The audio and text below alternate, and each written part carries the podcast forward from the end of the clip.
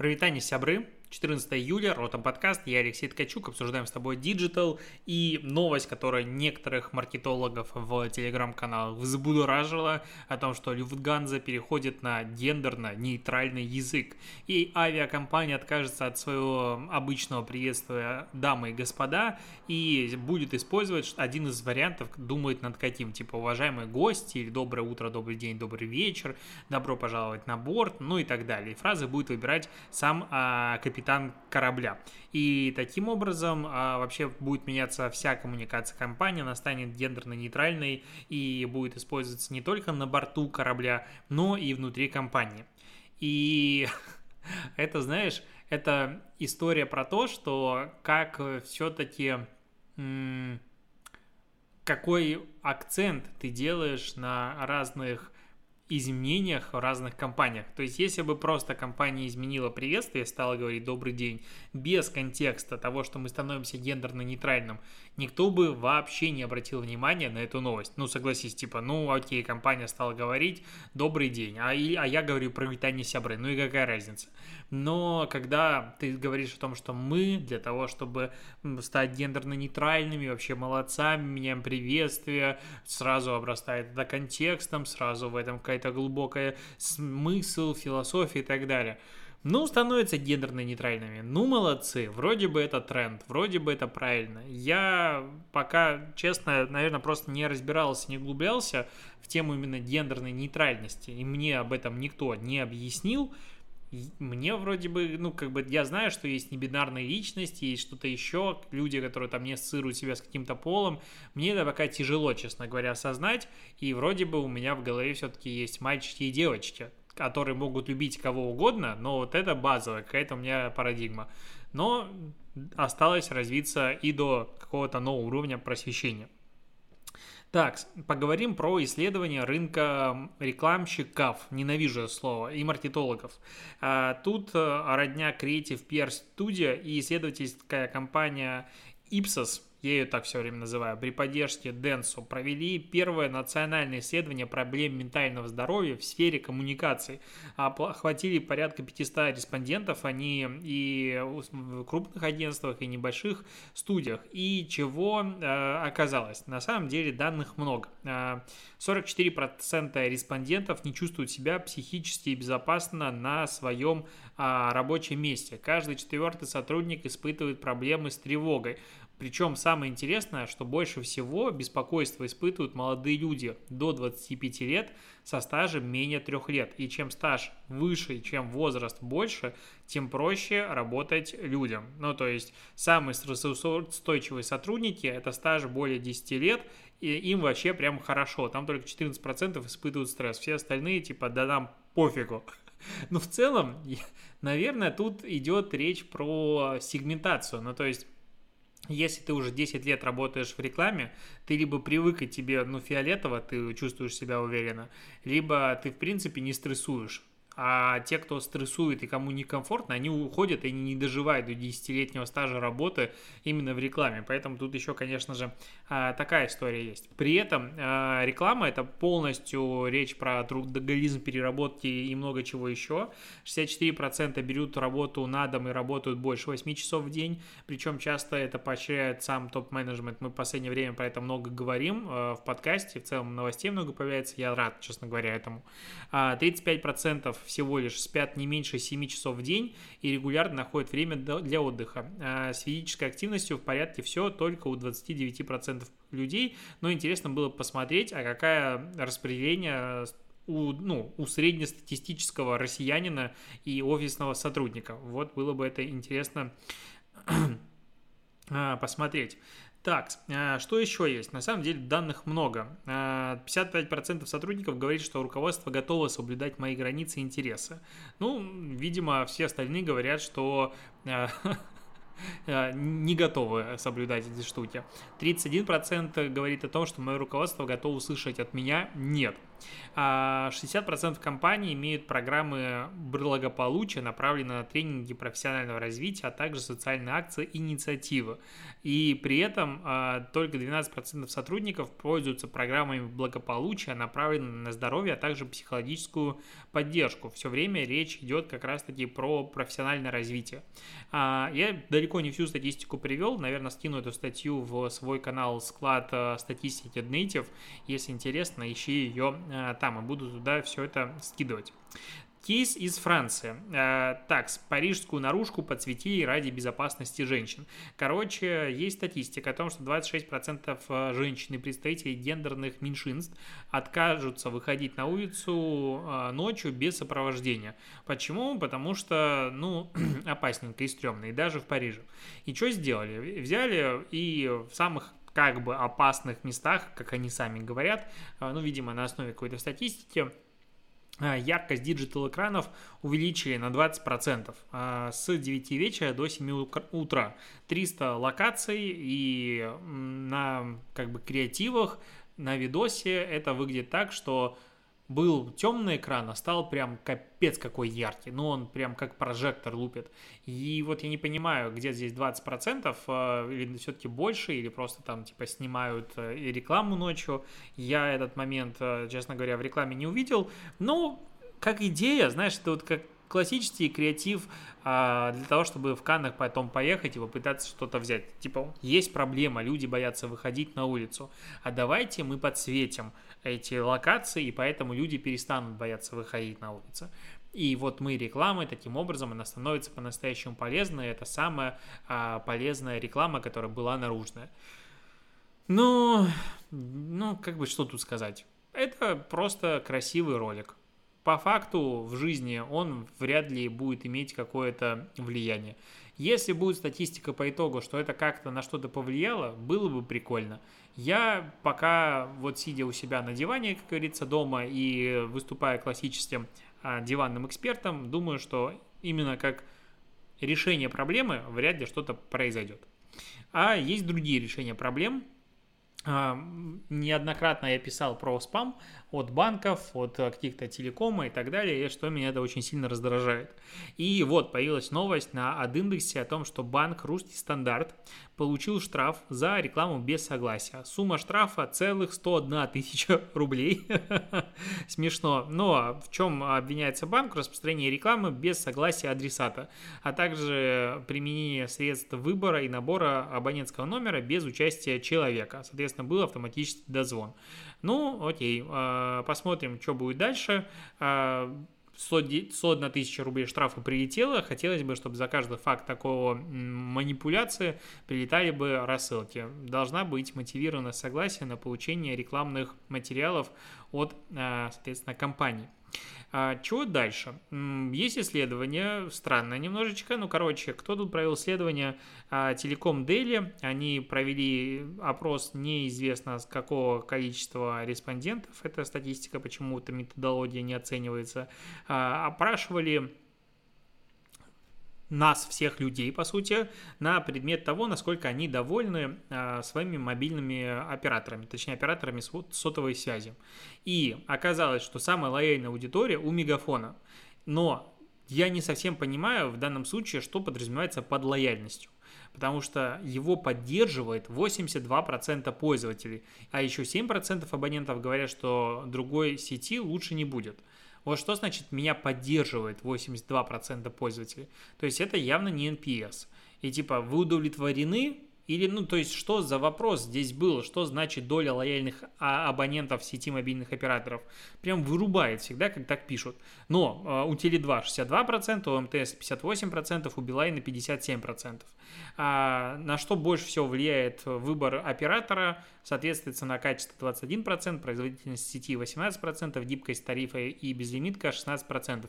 Интересно, что сейчас мобильным безлимитным интернетом пользуются 30% опрошенных, а 56% нет и не собираются. А планируют в будущем 7%. И вот здесь интересно, что А, я раньше очень сильно топил за безлимитный мобильный интернет, прям максимально. Но появились тарифы немножечко другого формата. Вот как раз я у Тиньков а, сижу и пользуюсь именно таким тарифом, когда ты получаешь а, безлимитный доступ к каким-то выбранным сервисам, а остальное у тебя есть просто тариф. И у меня, по-моему, стоит тариф месячный 340 рублей, что-то типа того. У меня там 16 гигабайт трафика, безлимитный YouTube, безлимитные соцсети, безлимитные а, стриминги, все безлимитные мобильные, эти, как они, а, мессенджеры. И что мне еще надо? как говорится, мне эти 16 гигабайт на обычный интернет, на сайты, ну, ты в жизни не потратишь. Ну, я там дома сижу, не потрачу. Поэтому вот такие, такой набор кастомных тарифов мне нравится намного больше. Когда ты можешь выбрать, что, ага, ты получаешь безлимит сюда, безлимит сюда, а остальной интернет, ну, там какой-то набор трафика. Просто безлимитный интернет как будто бы уже немножечко, ну, вот в обычной жизни не сильно актуален, хотя, конечно же, есть разные люди. А, появилась новость про Apple, что Apple начала разработку сервиса Apple Pay Later. А, later я прям молодец. Английское такое идеальное произношение. Later.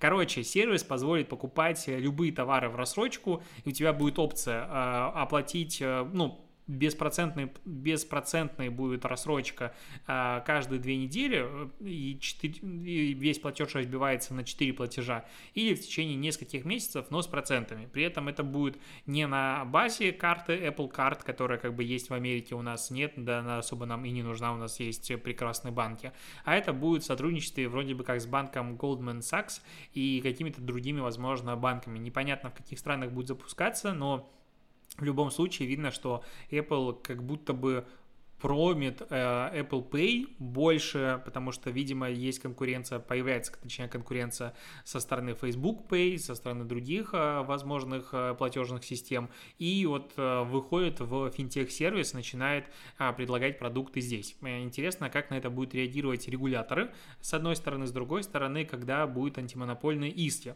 потому что вот э, появилась новость, э, я ее нашел в телеграм-канале э, «Что вы мне рекламируете?», что Facebook заказал у какой-то компании исследование о том, насколько предустановлены приложения Apple и Google притесняют приложения от обычных э, пользователей, ну, от обычных компаний. И оказалось, что 75 приложений из топ-20 по количеству а, ежемесячно активных пользователей на iOS – это приложения от самого Apple. То есть погода, фотографии, камера, часы, калькулятор и так далее. А у Google эта ситуация чуть лучше, там 60%. Но опять же, у Google есть э, куча а, этих вариантов э, не знаю, альтернативных камер и всего остального, но при этом Google э, поиск, Google Play, Google YouTube, э, Google YouTube, э, YouTube, Gmail и прочие продукты, э, ну, как бы гугловских продуктов, масштабных, как бы, на мой взгляд, больше, чем Apple. Вот, и таким образом Facebook говорит о том, что, типа, вот, Apple, Google, вы охренели, вы душите простых разработчиков, предлагая встроенные свои продукты на своей же операционной системе, таким образом, не предлагая там, ну, усложняя конкуренцию, что-то еще. Ну, как бы, что сказать? Я не хочу покупать устройство, в котором не будет предустановлено приложение камеры, ни котором не будет предустановлено приложение калькулятора и чего-то еще. И второе приложение для калькулятора, для выбора по дефолту. И чего-то подобного выбора мне тоже, как говорится, не требуется. Это базовый набор функций, а, которые должны быть по умолчанию, и, по сути, на этом основан, основан смартфон. Поэтому претензии здесь, конечно же, немножечко, назовем это так, но натянуто, особенно с учетом того, что у Facebook у самого три продукта есть, которые стабильно находятся в топах всего. Это и Facebook сам непосредственно, и WhatsApp, и Instagram. И два из этих трех продуктов Facebook как бы купила и продолжает накачивать трафика между собой и добавляет туда функции, которые, опять же, основываются на просто том, что у вас охренеть какое количество трафика, и вы не покупаете рекламу, а встраиваете новые продукты, которые конкурируют с огромным количеством всего остального э, на основе ну, у вас просто есть пользовательская база, вы им предлагаете готовые решения. Тот же и Facebook Pay, и Marketplace, который типа в России там запустился, и в Инстаграме а, запускается, и как бы, как говорится, чья бы корова мычала. Ну, то есть здесь очевидно, что вряд ли у них получится протолкнуть эту идею, их попытка, можно назвать ее типа зачетной, но ну, со стороны это смотрится немножечко как бы странно. Я бы не хотел сейчас работать в Фейсбуке, чтобы мне так а, кто-нибудь говорил, а что это ваша компания творит? А я бы сказал, ну, типа, ну, все все понимают. А, к новостям еще Apple. Знаешь, это когда... Это удивительная компания, когда она может выпустить типа новый чехольчик, все скажут, смотрите, новости реально появляются о том, что Apple выпустила новый чехол. А, но здесь немножечко другое, и Apple продолжает развивать свой интерфейс MagSafe, вот беспроводное крепление в 12-х айфонах, поколении 12-х айфонов, и они сделали беспроводную зарядку, беспроводной внешний аккумулятор, который креп... магнитится к айфону. Стоит это дело 10 тысяч почти, ну, как бы 99 долларов или 9 500. А вот объем, а, ну, как бы запаса аккумулятора, а, ну, в принципе, объем аккумулятора, что-то я не вижу в спецификациях, его нет. Ну, то есть, нет. Представляешь, ты покупаешь внешний Powerbank, и в нем нет информации никакой о объеме, либо даже типа сколько часов проработает iPhone с таким аккумулятором, как обычно это любит писать а, Apple. Вот этой информации нет. При этом это очень хитрый а, зарядник, который может, ну, в нем, соответственно, встроена беспроводная зарядка, и ты его можешь включать сразу же в розетку и просто ложить на стол и подключать к нему другие беспроводные устройства, и они будут их заряжать. Стоит, конечно, ну, просто конь, с другой стороны, это прикольный девайс, и я вот думаю о том, какие могут быть расширения для моего а, айфона э, как раз через MagSafe. Это одно из адекватных, которое мне, в принципе, нравится. То есть, если прям сильно захотеть потратить какое-то количество денег, то его можно себе э, купить.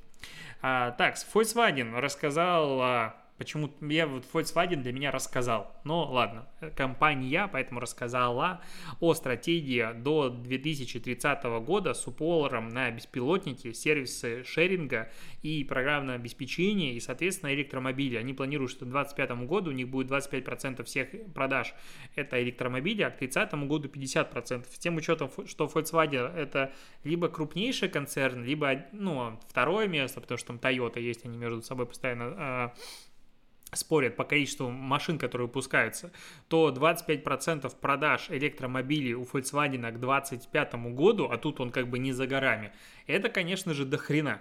И э, на этом фоне хочется сразу вспомнить документалку, которую выпустил э, Асафьев, вот буквально на днях, четырехчасовая почти охренел про нефть, про э, электромобили, в общем, ты смотришь очень долго контекст, и потом тебе в конце объясняют, к чему это все было показано. Но интересно, очень красиво, очень дорого, очень сложно. В принципе, такие документалки ТВшного уровня продакшна, как мне кажется, с небольшим переигрыванием.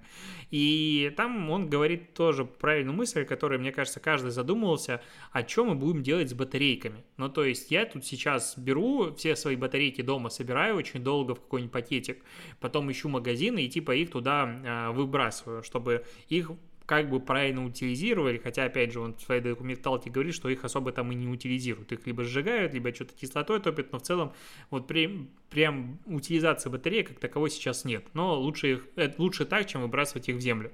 А нам сейчас предлагают покупать электромобили, которые, во-первых, пока к нам всем неудобно, э, но э, там есть везде батарейки, их батареек до хрена, прям очень-очень много. И не говоря уже о том, как эти добывают всякие ингредиенты для этих батарей, потому что там ничего хорошего нет. И тратится на это безумное количество, конечно же, и химикатов, и воды, и отравляется почта, очень много при разработке. Ну, вроде при нефти тоже не сильно, а как бы кролики вокруг бегают. Но потом электричество, опять же, не из воздуха берется, ну, зачастую. Большая часть электричества из ископаемых источников топлива. И то есть это не про более зеленые технологии, это про то, что это оптимизация очень большая а, затрат а, на как раз-таки разработки электродвигателей. По сути, сейчас двигатель дорого сделать, а электродвигатель намного проще. И про многие дополнительные другие штуки не буду углубляться. Интересно посмотреть документалку, она реально прям заслуживает э, внимания и без отрыва можно смотреть. Но то, что Volkswagen, вот такие у них агрессивные планы, опять же, у нас тут ДВС планируют везде э, под запретить но как-то сомнительно. Ну, то есть, вот я думаю про Россию и ощущение, что через 4 года, чтобы мы начали пересаживаться, в том числе на, на э, электромобили так массово, может, тут сейчас, конечно, начнется какой-то бум. Я вот думаю, что я, живя за городом, в целом могу иметь, наверное, второй машины какой-то электромобиль. То есть одной, один автомобиль это для дальних поездок, ДВС, а второй это по городу где-то мотаться, и, пожалуйста, электромобиль у меня будет. Но ландшафтный дизайнер мне сказала, что никто сейчас не планирует возле парковок делать розетки, и это я один почему-то больной человек попросил, чтобы у меня была какая-то розетка для пылесоса и чего-то подобного, а, видимо, в России пока не задумывается никто про электромобили, даже а, живя за городом. А, есть новость из Нью-Йорка. Застройщик в Нью-Йорке строит очередной небоскреб и замаскировал строительные леса а, под сад с лимонными деревьями и прям превратил это в огромную и охрененную фотозону. Я прям смотрю фотографии, красота. То есть э, огромные деревья э, из металла и чего-то еще не знаю чего, в районе 5 метров высотой, пена, эпоксидная смола, э, пластиковый композит, короче, прям сложная штука. А, куча огромных лимонов разбросаны везде, причем расписаны вручную. Все это с подсветкой. Дополнительно там еще а, лимонный аромат распыляется, его делала какая-то парфюмерная компания, и поэтому даже издали ты видишь, ты чувствуешь уже этот лимонный аромат. И это огромная фотозона, в которой приходят люди фоткаться. То есть тут небоскреб строит, но при этом еще таким образом интересно все завернули. Очень круто. А, мне дико нравится такая история. Мне дико нравится, когда компании делают э, что-то заточенное, по сути, под э, вот такие эмоциональные фотографии, крутые фотозоны. Просто восторг. Интересно, сколько стоило. А к новостям антимонопольным дальше, потому что без них как-то выпуск ротом, без них это вообще фигня. А, антимонопольный регулятор во Франции оштрафовал Google на 500 миллиардов евро за отказ платить СМИ за их заголовки в агрегаторе. А, вынес регу... решение этот регулятор еще в 2020 году, а Google что-то не особо начал платить, не договорились. Мы буквально, кстати, вчера в подкасте с тобой это обсуждали. А, видимо, Google во Франции именно не договорился. Сейчас в течение двух месяцев Google должен предоставить план, каким образом он все-таки начнет платить СМИ, или же начнет платить дополнительный штраф по 900 тысяч евро за каждый день просрочки. На, как говорится, за шиворот. Не слабенько так прилетело. А, и к новостям а, рекламных платформ отечественных Яндекс Директ запустила плату у себя за конверсию. Ты, то есть, точнее, ты можешь выставить, какой процент от э, стоимости товара заложен у тебя на долю рекламных расходов.